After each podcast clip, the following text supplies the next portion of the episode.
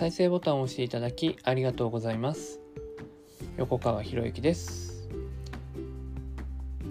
このチャンネルは何者でもない人が人も仕事もお金も引き寄せる何者かに変わるための魅力のヒントをお届けしています。今回のヒントは挑戦が自己否定を加速させるというね。挑戦が自己否定を加速させるっていうテーマなんですけど。まあなかなかねパッと。普通ね自分を肯定してるから挑戦できるはずですよね、うん、でもこれ捉え方間違えるとやり方間違えると自己否定を加速させることになっちゃうんですよね。じゃあどうして自己否定を加速させることになるのか。まあこれもねまたいただいたご相談からお答えをしていきます。人のお役に立ちたいと思って新しい資格を取ることに挑戦しているんですが同じ資格を取る人がたくさんいて資格を取っても自分が人のお役に立てるのか自信がないです。厳しいことを言われることは覚悟しています。全て愛の無知として受け止めるのでどうすればいいのか教えてくださいというね、まあ、こんな質問なんですけれども人のお役に立ちたいと思って新しい資格を取るっていうね人のお役に立ちたいのが優先なのか目的なのか新しい資格を取ることが目的なのかどっちなのかっていうのをまず考えないといけないんですよね。で別にね人のお役に立つこと立つために新しい資格なんて取る必要ないんですよそもそも。だって人のお役に立ちたいっていうんであれば今まで自分が積み重ねてきた経験からお伝えすることだってできると思うんですよね。いやむしろね誰かが困ってるっていうねセミナーの集客で困ってるっていうんであればそのセミナーに行くでも全然貢献になるじゃないですか。多分表現が違うと思うんですよねこれお人のお役に立ちたいじゃなくてこれお金を稼ぎたいじゃないかなと思うんですよね。お金を稼ぎたいでそれは当然人のお役に立ったらお金を稼ぐってことにつながるんですけどでねで新しい資格を取ることに挑戦しているってあるんですけど今自分が持ってない資格を取ったから人のお役に立てるのかって言われたらいやそんなことないでしょうってならないですかね。人のお役に立つために新しい資格がいる。うん。まずいらないですよね。じゃあどうして新しい資格を取らないといけないと思うのかっていうとこれは裏にあるのは今までの自分の経験は役に立たないっていう自己暗示ですよね。もう前提が今までの自分の経験なんて誰のお役にも立たない。だから新しい資格を取りに行こうってなっちゃってるんですよ。要するに自己否定ですよね。だって今の人のお役に立つ立つことが目的だったら今の自分でできることをやったらいいですよ。絶対お役に立てるから。でもねでも今の自分がお役に立てるものを持っていないっていう思い込みから新しい資格を取りに行ったらそれは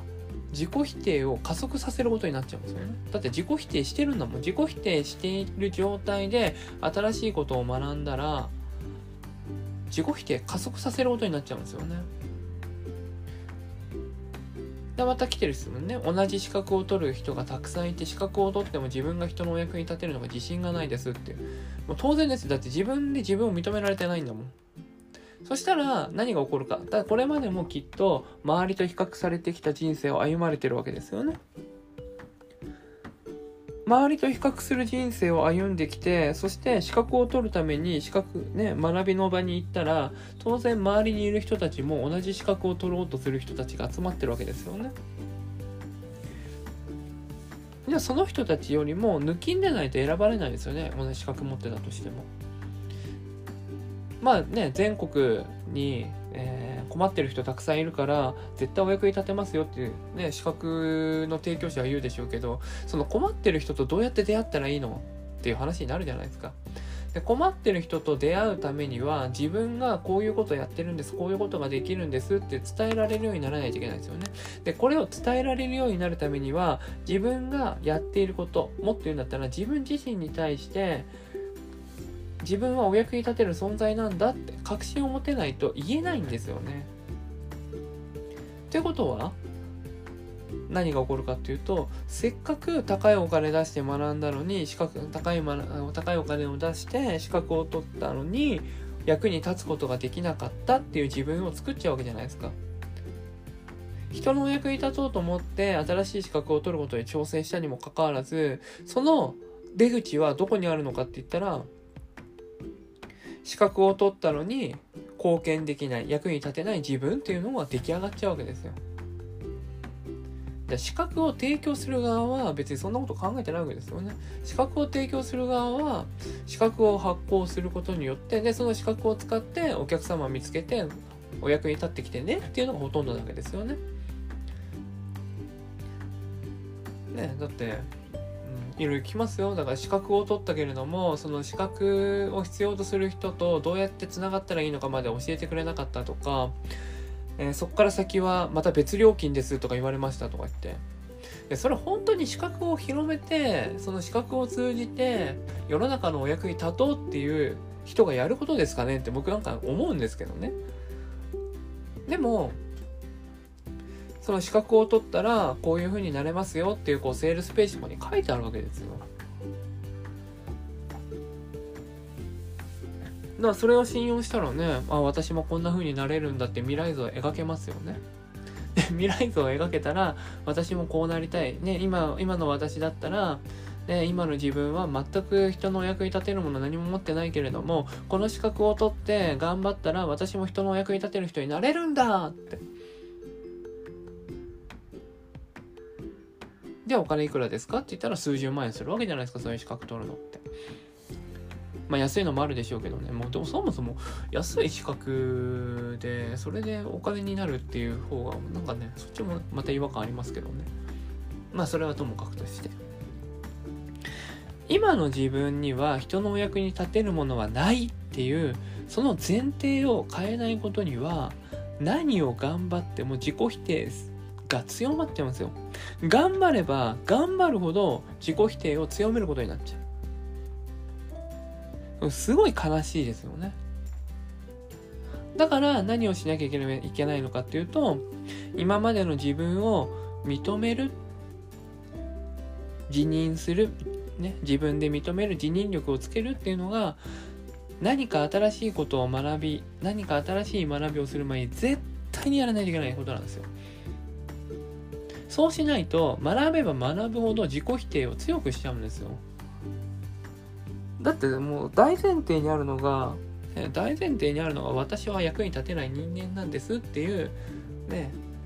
あり方があるわけでしょ。でそれを新しいことを学んだらねその私は人のお役に立てない人間なんですってあり方に新しいものを学びねくっつけていくわけいくことになるわけじゃないですか。だそのあり方変えないといけないんですよね。で、そのあり方を変えるためにはどうしたらいいのかっていうと、自分で過去を認めるようにならなければいけないんですよ。ね、過去を認められない人が今の自分を認められるわけないんですよ。なぜか。今の自分は過去の積み重ねで出来上がってるわけですよね。過去を否定したら今の自分も当然否定しなければいけないでしょ。そこをまずは過去を認める練習だったりとか訓練というのを積み重ねないといけないんです。その中で過去をしっかりと見ていけばあなたの経験っていうのは歴史上始まって以来あなたしか持っていない経験なんですよ。唯一無二なんですよ。唯一無二の経験の中から絶対に人のお役に立てるものがあるんです。そしてその人のお役に立てるもののねお役に立てる人があなたの目の前に現れるからこそあなたは過去にいろんな経験をされてきたんです。っていうかもうすでに現れてるんですよ目の前に実は。現れているんだけれどもねこういう相談をされてくる方っていうのは自分の価値っていうのを分かっていないから目の前にいる人に気づけないんですよ。あこの人私の私私がこうやったらこの人こうなれるよねってお役に立てそうだなってまあね断られるかもしれないけど言ってみようってってなるわけですよ。別にそのね、えー、ね、えー、私がね提供するものを受けね私はこうやってあなたに貢献することできますけどって言ってまあねそれを受けるか受けないかはあなた次第なんでって。だってそれはねこちらは提供する自由があるし相手も受け取る自由があるわけですよ。そして断る自由もあるわけですよ。で当然こちらも断る自由ありますけどね。だ過去をしっかりと振り返る見つめること。その中に絶対に誰かのお役に立てる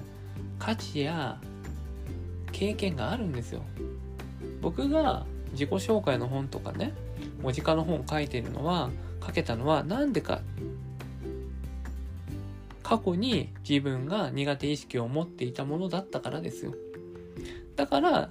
研究したし書いてきたし。でそしてそれが本になるぐらい本になるってことは